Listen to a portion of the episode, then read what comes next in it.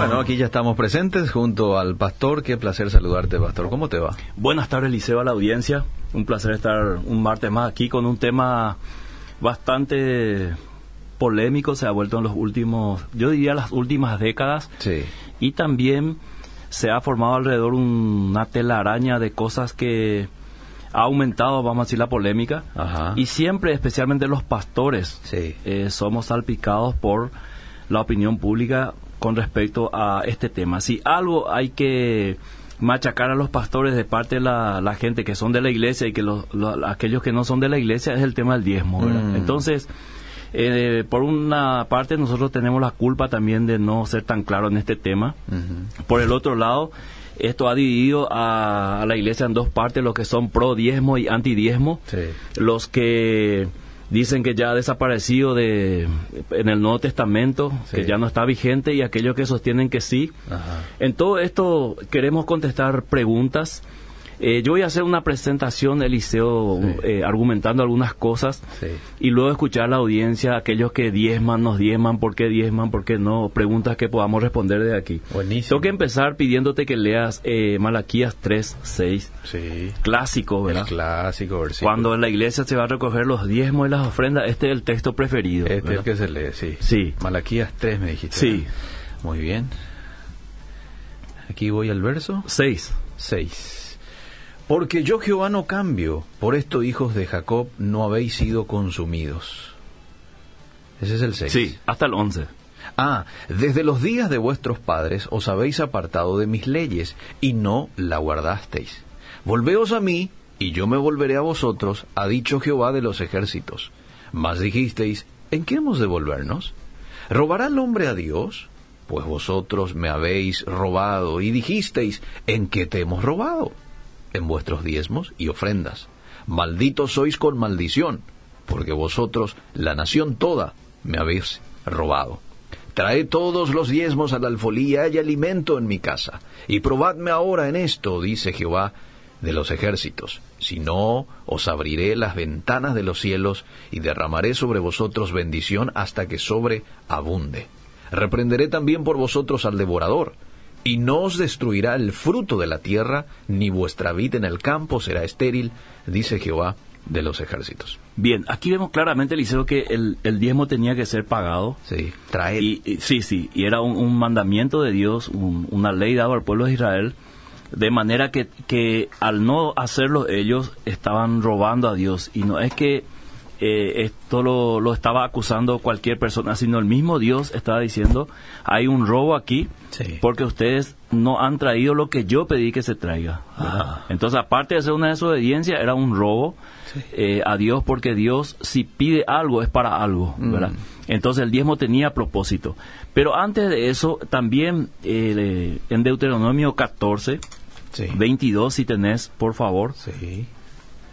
Hasta el 29, versículo 22 al 29 de Deuteronomio 14, para tener una perspectiva de lo que era el diezmo y cómo se manejaba en el Antiguo Testamento. Indefectiblemente diezmarás todo el producto del grano que rindiere tu campo cada año, y comerás delante de Jehová tu Dios en el lugar que él escogiere para poner allí su nombre, el diezmo de tu grano, de tu vino, de tu aceite y las primicias de tus manadas y de tus ganados, para que aprendas a temer a Jehová tu Dios todos los días.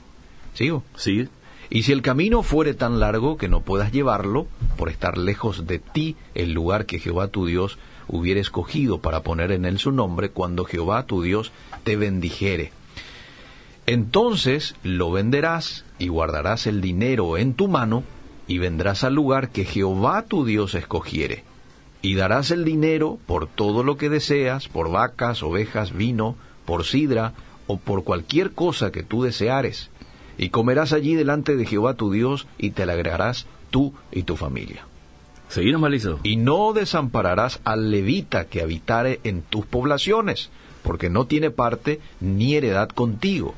Al fin de cada tres años sacarás todo el diezmo de tus productos de aquel año y lo guardarás en tus ciudades.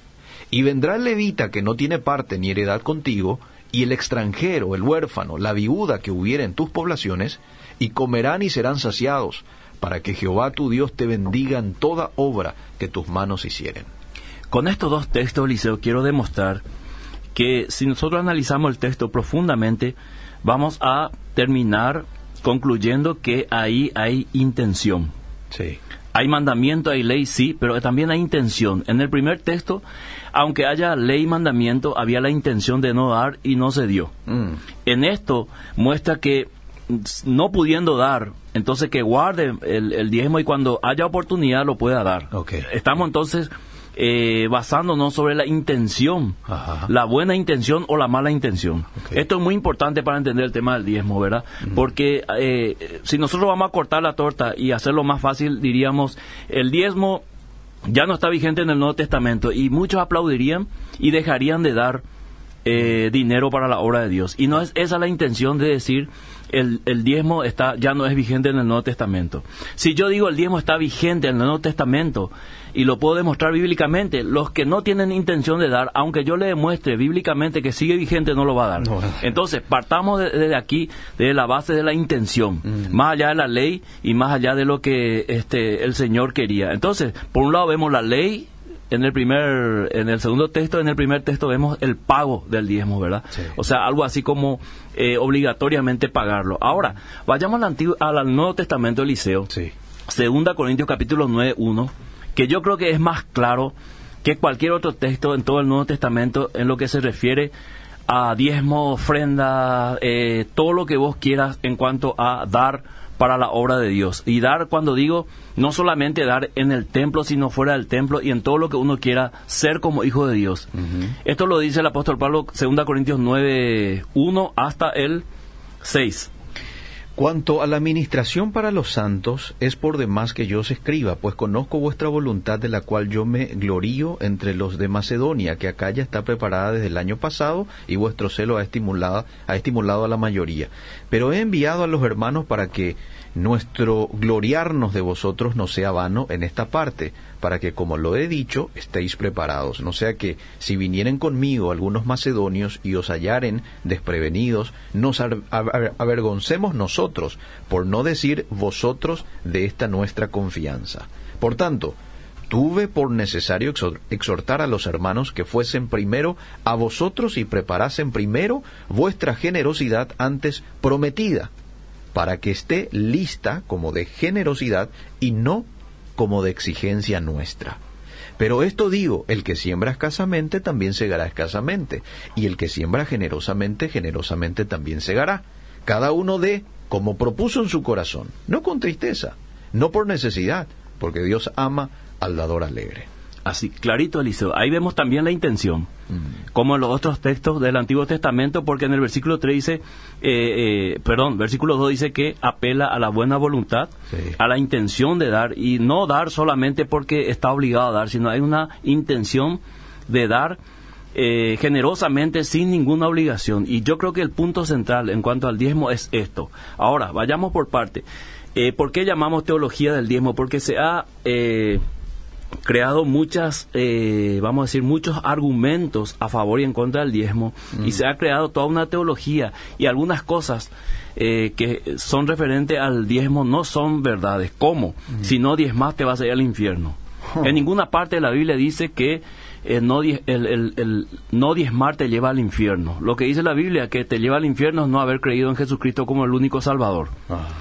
Eh, eh, algunos pastores, no todos, algunos pastores exageran con el tema del diezmo.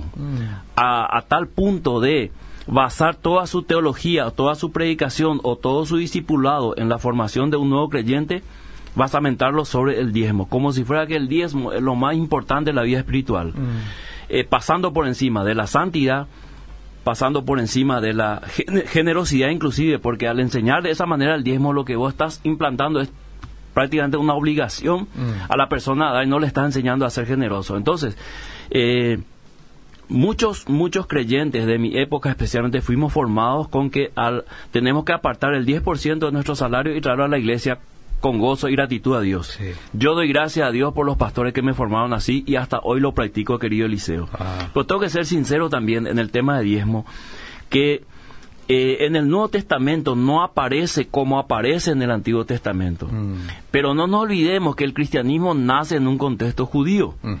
Los primeros cristianos fueron judíos. La- las primeras actividades del cristianismo se, se, se realizó eh, entre el templo, ahí en Jerusalén, y un poquito más, ¿verdad? Las sinagogas donde Pablo predicaba. Entonces, es, diríamos, comprensible que se traiga esa costumbre Mm. de dar para Dios, para la obra de Dios, y por eso encontramos en el Nuevo Testamento que Pablo sigue siendo sostenido por algunas iglesias como el de, de Filipos, y él sigue apelando a la intención de dar, porque tenemos que partir de la base que todo lo que Dios creó es bueno. Entonces, si Dios creó el diezmo, si Dios pidió a Israel eh, que traiga los diezmos y le dio los propósitos y para qué iban a ser los diezmos, entonces eso es bueno. Entonces, en el Nuevo Testamento desaparece el, el diezmo como ley, como obligación, pero no desaparecen los principios. Ok. ¿Cuáles son esos principios? Sostener a los que este, trabajan en la obra, como en el Antiguo Testamento se sostenía a los levitas. Esto sigue y claramente en el Nuevo Testamento encontramos varios pasajes donde Pablo inclusive recomienda eh, sostener a los que se ocupan en enseñar y predicar con doble honor. Y da una cita del Antiguo Testamento que dice, no pondrás bozal al buey que trilla. Sí. Enseguida te voy al versículo de la audiencia. Sí. Entonces con eso Pablo está diciendo, es, es bueno dar para la obra porque el propósito para lo cual damos es digno. Hmm. Es digno que alguien que se ocupa en predicar y enseñar viva el Evangelio. El que predica el Evangelio, que viva el Evangelio. Para nuestra cosmovisión cultural, eso es mantener vagos, Mm. eso es, es para que yo voy a esforzarme a trabajar y quitar un porcentaje para darle a alguien que no está haciendo nada. Esa es nuestra cosmovisión, pero una cosmovisión errada. Porque Dios jamás pediría dinero a su pueblo para algo que no tenga, vamos a decir, propósito y que no tenga un propósito que vale mucho más que el dinero. Entonces, la predicación, la enseñanza, la obra de Dios tiene un propósito que no es precisamente pagado, eh, vamos a decir, de una manera eh, recompensarlo económicamente, decir, no es una forma también de dar para que sea recíproco, eh, vamos a decir lo que uno recibe y uno da al mismo tiempo. Entonces, eh, la- las cuestiones que se han eh, tornado alrededor del diezmo es cuestiones que se han formado y se han instalado casi como una teología, una doctrina, ¿verdad? Por ejemplo, si vos sos Eliseo Rolón y no diezmas en mi iglesia, vos no puedes subir a tocar la guitarra o la batería. O no puedes predicar. Mm. La pregunta es, ¿está bien o está mal esto? Este Respondo. Estaba por preguntar Sí, eso. respondo esto, Eliseo. Sí, es peor correcto eso. Ok. En ninguna parte de la Biblia dice que aquel que no diezma no puede ministrar. Mm. Ahora, como dice Pablo, voy a dar mi parecer desde el contexto bíblico. O sea, tomemos la Biblia en su totalidad y tratemos de responder esta, esta pregunta. Si una persona puede ministrar si es que no diezma. Si una persona está en el ministerio, la palabra ministrare viene del latín y significa servir. Si una persona está en el servicio de dar alimento espiritual, de dar este, adoración Sí. o cualquier otro ministerio, se supone que esa persona no tendría inconveniente de dar para la obra. Ah, se supone. sí. ¿Por qué? Porque el ministro de Dios tiene que ser íntegro en toda su vida Sí. y tiene que ser equilibrado y tiene que ser ejemplo. Eso es lo que dice la Biblia. Mm. Entonces, si yo soy ministro de algún ministerio. No debería ser un inconveniente para mí dar. ¿verdad? Se espera que inclusive yo pueda enseñar a alguien a ser generoso, como dice la palabra de Dios, a través del ejemplo, como lo fue Jesús. Filipenses 2, haya en vosotros el mismo sentir, el cual se despojó Sí. eh, sí mismo. Entonces, no es, vamos a decir, eh, saludable que un ministro de Dios eh, no sea totalmente generoso en todas las áreas de su vida. Es decir, en el ministerio, en, en ser una persona amable, en dar de su tiempo y también dar sus recursos financieros a la iglesia. Entonces, si una iglesia prohíbe a alguien ministrar eh, porque no diezma, es asunto interno de esa iglesia. ¿verdad? Pero no hay una ley que prohíba a alguien ministrar, pero está también por el otro lado lo que acabo de explicar. En segundo lugar, Eliseo, eh, se ha creado también una, una, vamos a decir, una falsa eh, impresión de lo que es esto que voy a decir. Mm. El diezmo en el Nuevo Testamento ya no está vigente. ¿Cómo lo toman algunas personas? Gloria a Dios, estoy liberado de no dar, Mm. Cuando en el Nuevo Testamento aparece la ley de la generosidad Mm. y pasa directamente por el corazón. Y vos acabaste de leer lo que dice la palabra de Dios y lo que dice Pablo, que Dios ama al dador alegre, Mm. que Dios mira. Y Pablo dice, cada uno de cómo se propuso en su corazón. Entonces, si yo digo, la el problema, Eliseo querido, no es que la ley del diezmo esté ausente en el Nuevo Testamento o que ya no sirva para el Nuevo Testamento. El problema está en la intención de donde partimos, del Antiguo Testamento, con esos dos textos que leíste, y llegamos al Nuevo Testamento y Dios sigue apelando a la intención. Y aquí quiero dar un ejemplo de que antes de que eh, Dios eh, le dé la ley a Moisés y entre él, eh, entre ellos el tema del diezmo, Abraham apartó el diezmo de un botín de guerra y le da al a Melquisedec figura y tipo de Cristo, Sí. ¿verdad? Eh, ¿Por qué le dio a Abraham? No había ley.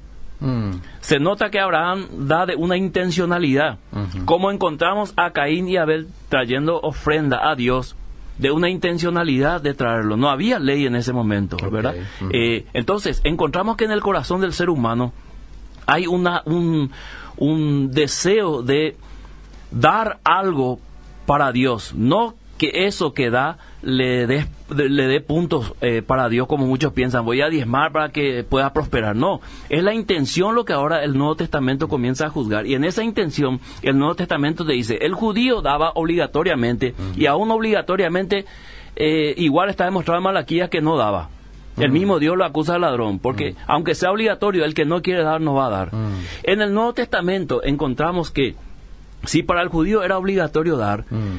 bajo la gracia Dios nos invita a ser generosos. Sí. Entonces creemos que 10% de lo que se pide en la iglesia, normalmente, aunque en alguna iglesia se pide 12, en alguna iglesia eh, no se pone porcentaje, sino te dice el diezmo, nomás verás, se entiende que es eh, de tu ganancia.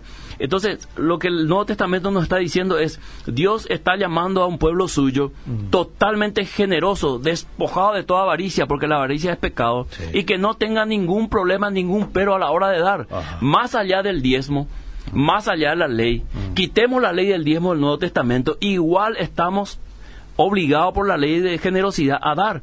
Y esto ya nadie va a juzgar como en el Antiguo Testamento eh, por una ley, sino que Dios va a juzgar directamente el corazón y la intencionalidad de aquel que da.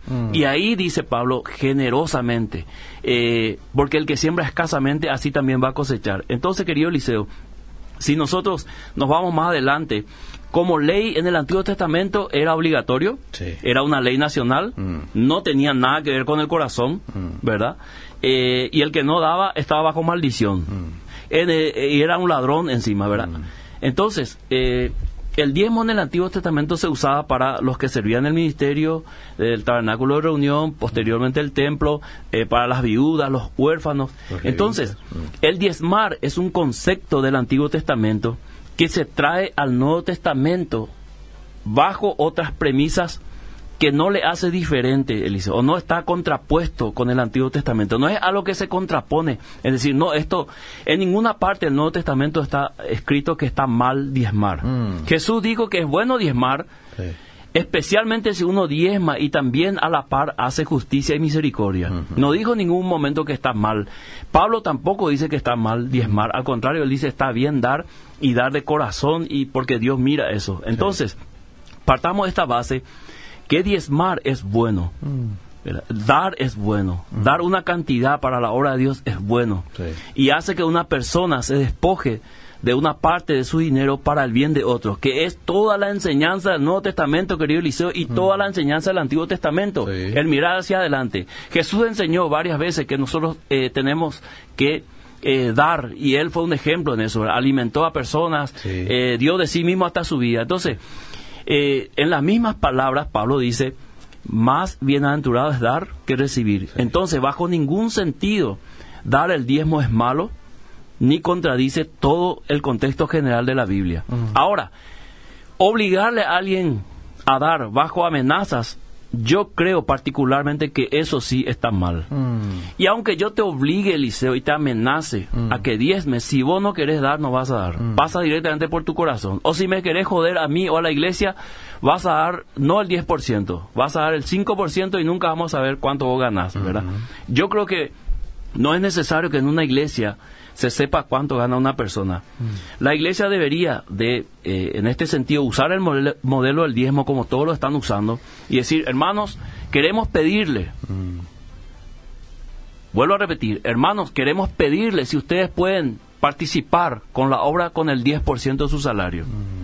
No he encontrado iglesia, liceo, donde eh, te denuncien por ladrón por no haber dado.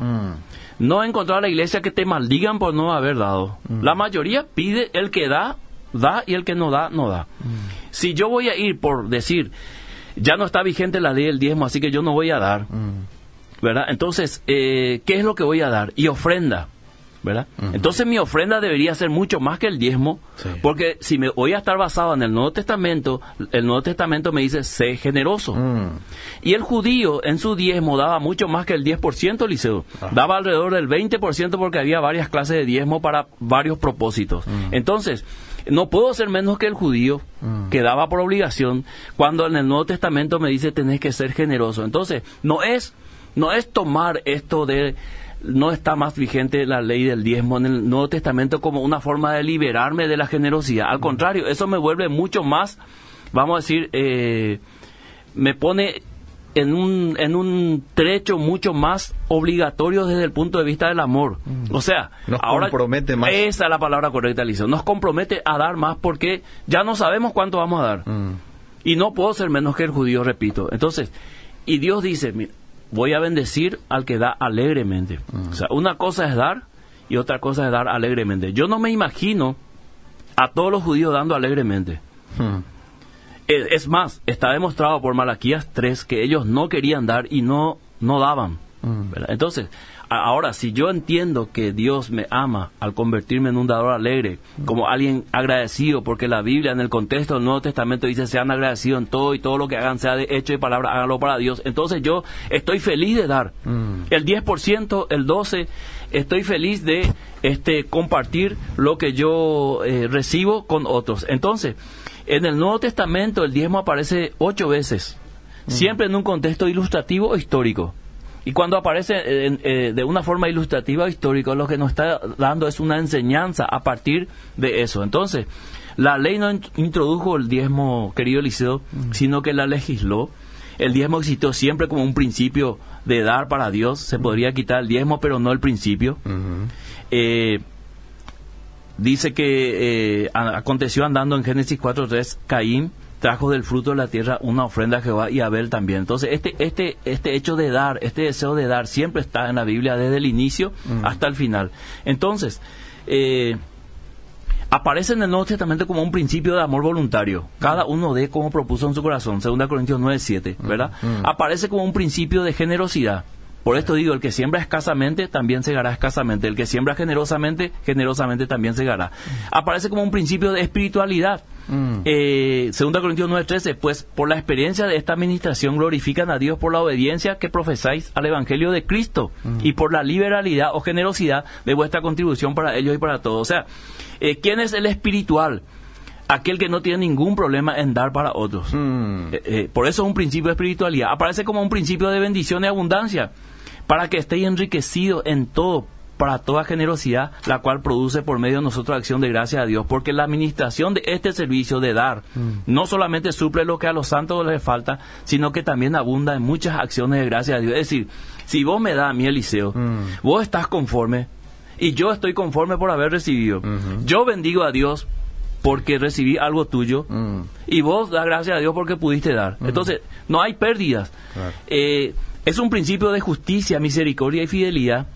Esto es lo que Jesús reclamó a los fariseos, que ellos diezmaban, pero en el corazón no había justicia ni misericordia. Entonces Jesús quería que ellos sigan diezmando, pero agreguen a ese, a ese diezmo que estaban dando misericordia y justicia para que sea una adoración total, o sea, nazca de un corazón realmente purificado por Dios, que es lo que Pablo menciona en 2 Corintios.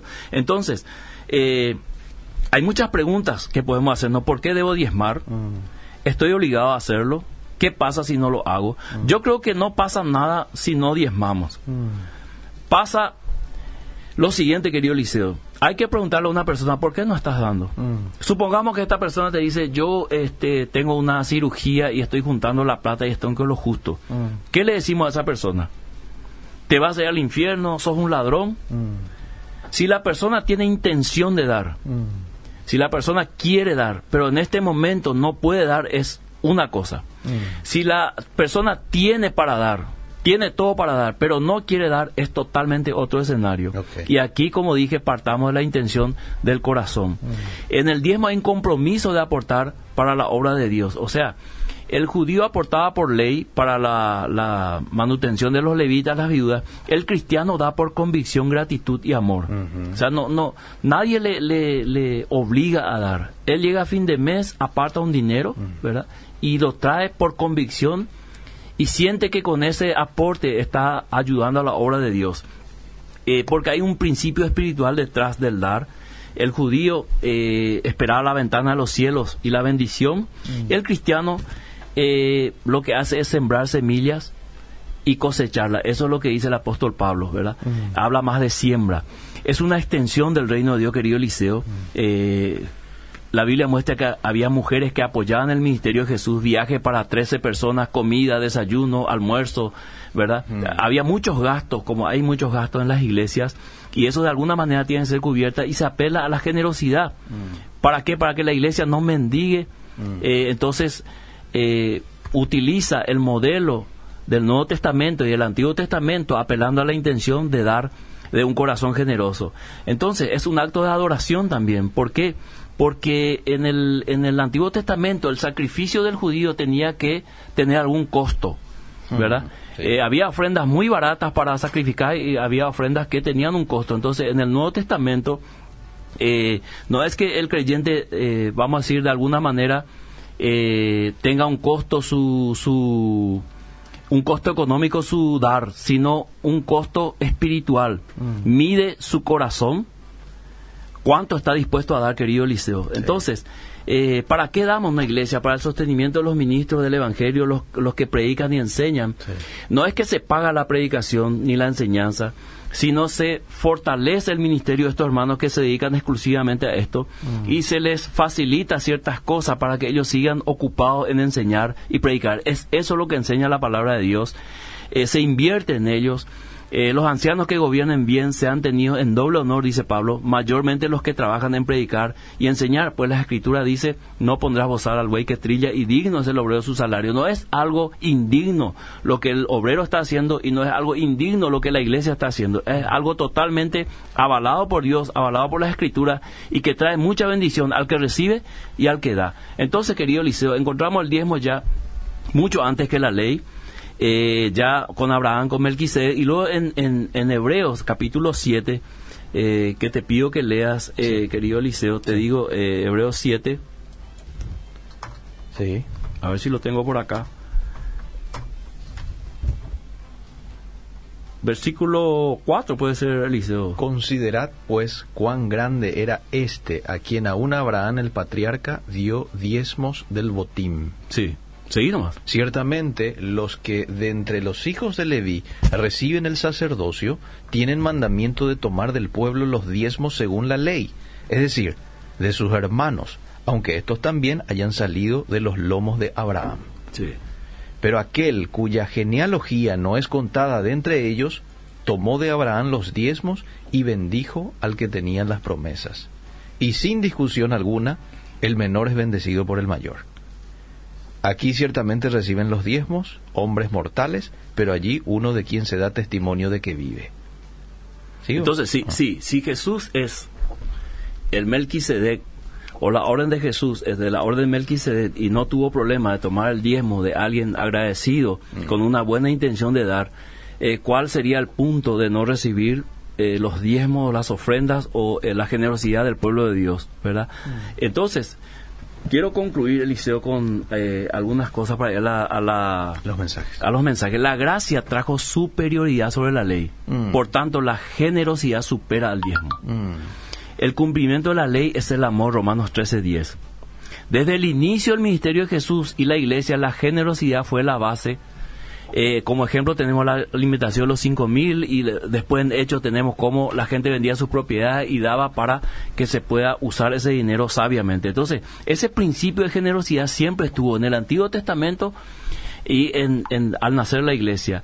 Eh, La iglesia se diseñó para subsistir a base de generosidad de sus miembros. Sí. Dios diseñó la iglesia para que la iglesia subsista desde la generosidad de sus miembros. El negarse a dar a la iglesia mencionando que el diezmo ha cesado es no haber comprendido que la cabeza es Cristo, ¿verdad?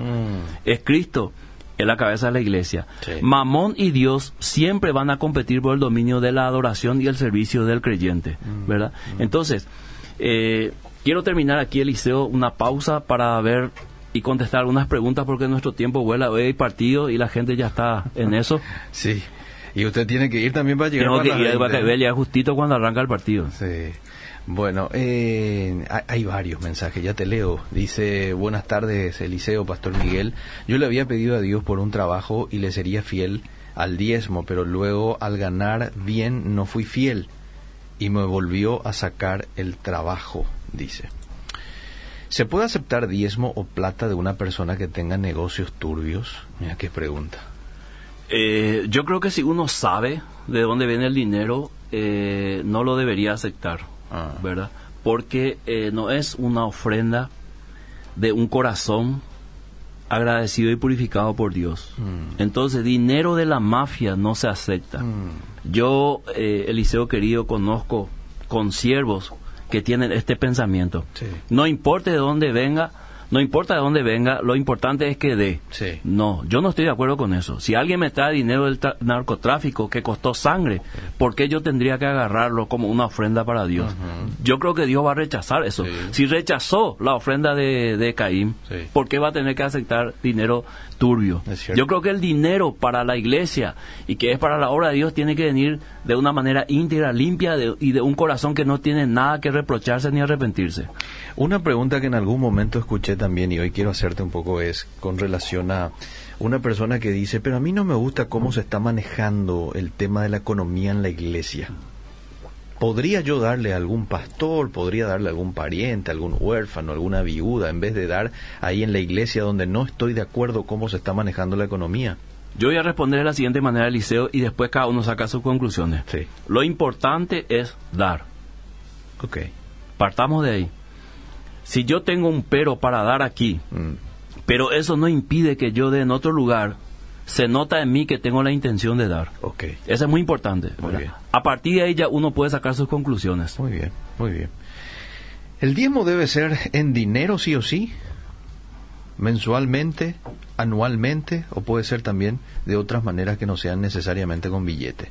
Buena pregunta. Buena pregunta. Eh, en realidad, nosotros tenemos que entender que el, el diezmo principalmente, o el, el- el dinero que da los creyentes a la iglesia, tiene objetivos y propósitos claros. Entonces, uno de ellos es eh, sostenimiento de los, vamos a decir, de los pastores o ancianos. Entonces, en ese sentido, uno tiene que pensar que de qué vive un anciano o un pastor. Está bien, vive de fideos, de arroz, pero también tiene deudas, tiene hijos que entran al colegio, tiene vehículo que arreglar. Entonces, mayormente es mejor dar dinero y que a partir de ahí la iglesia haga su, eh, vamos a decir, eh, su distribución. Hay iglesias que de repente dice, bueno, vamos a este mes a comprarle al, al pastor, al evangelista, a los profetas, a quien sea, eh, provistas. Y bueno, está bien, ¿verdad? Pero que eso sea algo comunitario y no tan personal.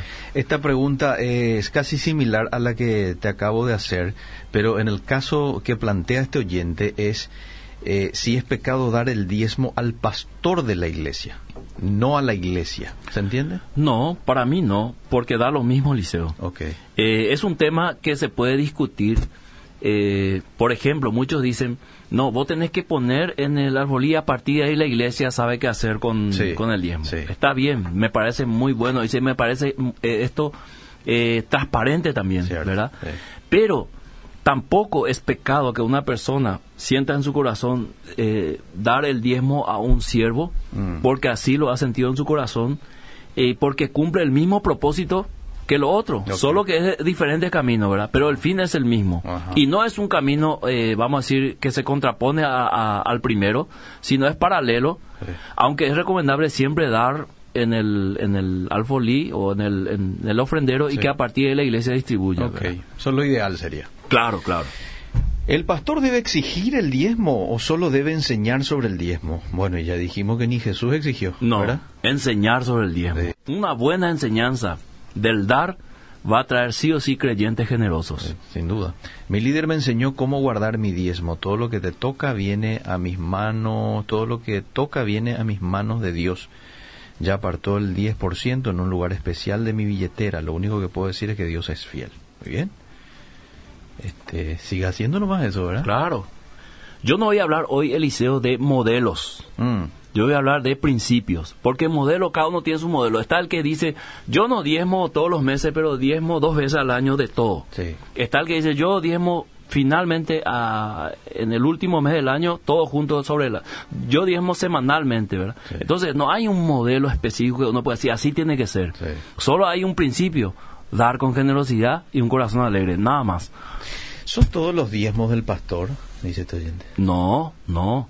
O si no, bueno, Depende también, ¿verdad? Si vamos a suponer que el diezmo Sí. de una iglesia sea un millón, Sí. y bueno, quizás ahí todo sea del pastor. claro, Pero claro. si todo el diezmo de una iglesia sean 100 millones, Imagínate el pastor Emilio Agüero, mi amigo el pastor Emilio Agüero, sí, que tiene muchos miembros. Imagínate si todos los miembros, los diezmos van para él, sí. ¿verdad?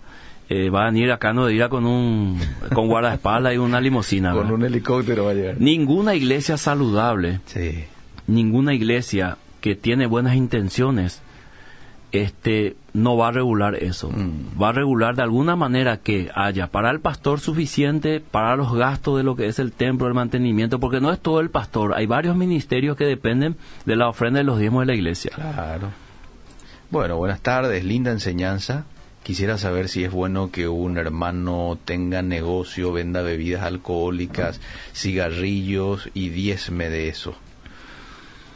Bueno, eh, es un tema netamente pastoral y de perspectiva liceo. Yo creo que un creyente que vende bebidas alcohólicas y vende cigarrillos tendrá que tener un argumento demasiado bueno para justificar lo que dice por la caja del cigarrillo, Mm, ¿verdad? Fumar daña la salud y produce enfermedad respiratoria. Mm. ¿Y cómo justificar eso si el creyente está para hacer bien, si es luz y sal, Claro. si un embajador de Cristo, si está para, para amar a su prójimo? ¿Cómo es que yo te voy a amar vendiéndote algo que te va a hacer daño? Sí. Igual el alcohol, ¿verdad? Entonces tendría que tener, no sé, yo quiero escuchar el argumento de esas personas, yo no sé qué decirle, ¿verdad? Mm. Porque si me dice, no, acá está la ganancia, pastor, en, en la cerveza y el cigarrillo.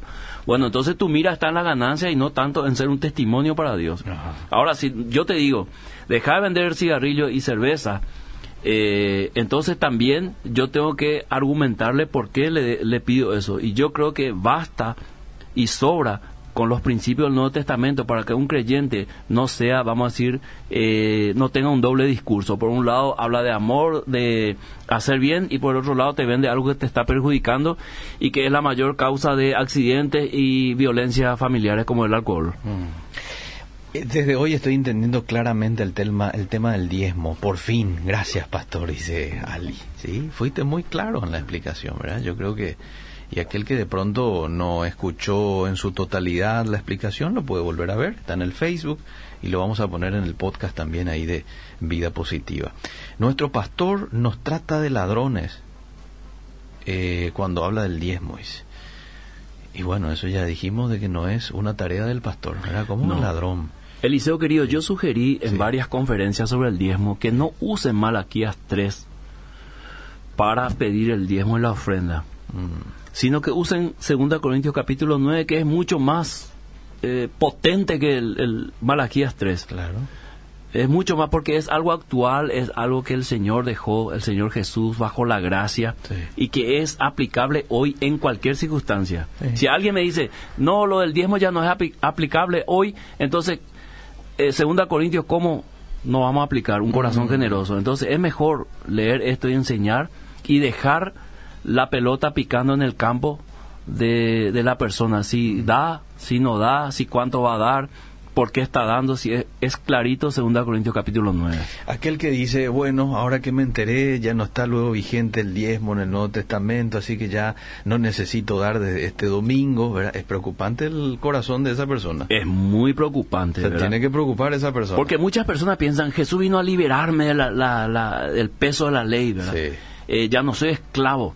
Pero el mismo Pablo dice, mira, vos tenés que dar mucho más que el judío porque vos tenés que dar de un corazón generoso. Y luego Pablo dice en otro versículo, eh, la avaricia es pecado. Sí. O sea, ningún hijo de Dios tiene que ser avaro, ningún hijo de Dios tiene que dar por obligación. Mm. Todos los creyentes bajo el Nuevo Testamento, bajo el Nuevo Pacto, son generosos. Hoy, ah, hoy porque llega el momento de la ofrenda. Sí. Y está escuchando la radio, ahora está celebrando el tema, Sí. ¿verdad?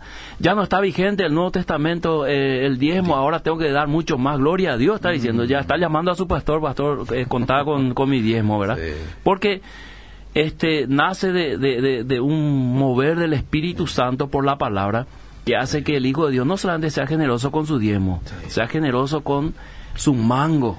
Sí, Está el que te vende el mango, Eliseo, está, está el que te da el mango, te regala. El- Está el que tiene huerta y no, no tiene problema de sacar tres, cuatro lechugas y darte. Eh, tiene ropa y dice, "Pues voy a regalar esto al hermano fulano, ¿verdad? O sea, Mm. tiene ese corazón generoso y ese era el propósito en el Nuevo Testamento, que Mm. nada te pese porque estás dando y estás haciendo de bendición. Aquel que entiende que todo lo que tiene es de Dios, el 100%, va a dar pero con un corazón agradecido como retribución a la fidelidad de Dios y probablemente vaya a dar mucho más que el 10%. Vos sabés, Eliseo, que Obedira, Mm. que mucha gente escucho que dice que le es de mucha bendición, Sí. se sostiene de alguna manera de la generosidad Sí, de muchas personas. ¿No es cierto, Eliseo? Esta, esta empresa o esta institución o este ministerio nace de la generosidad de, de un grupo de hermanos y se sostiene hasta hoy de la generosidad. Hay muchos muchos empresarios que dan mucho más de lo que vale una publicidad Sí. porque creen que están invirtiendo en seguir aportando para el reino de Dios. Este espacio de vida positiva es pagado de los diezmos de la iglesia de la estación Mm. para que se anuncie y se enseñe la palabra de Dios. Entonces, si nosotros miramos desde esa perspectiva, vamos a entender por qué Pablo dijo, más bienaventurado es dar que recibir. Ahí está, sumamente claro, pastor. Le dejo ir. ¿eh? Nos vemos el próximo martes. Hasta el próximo martes. Seguimos.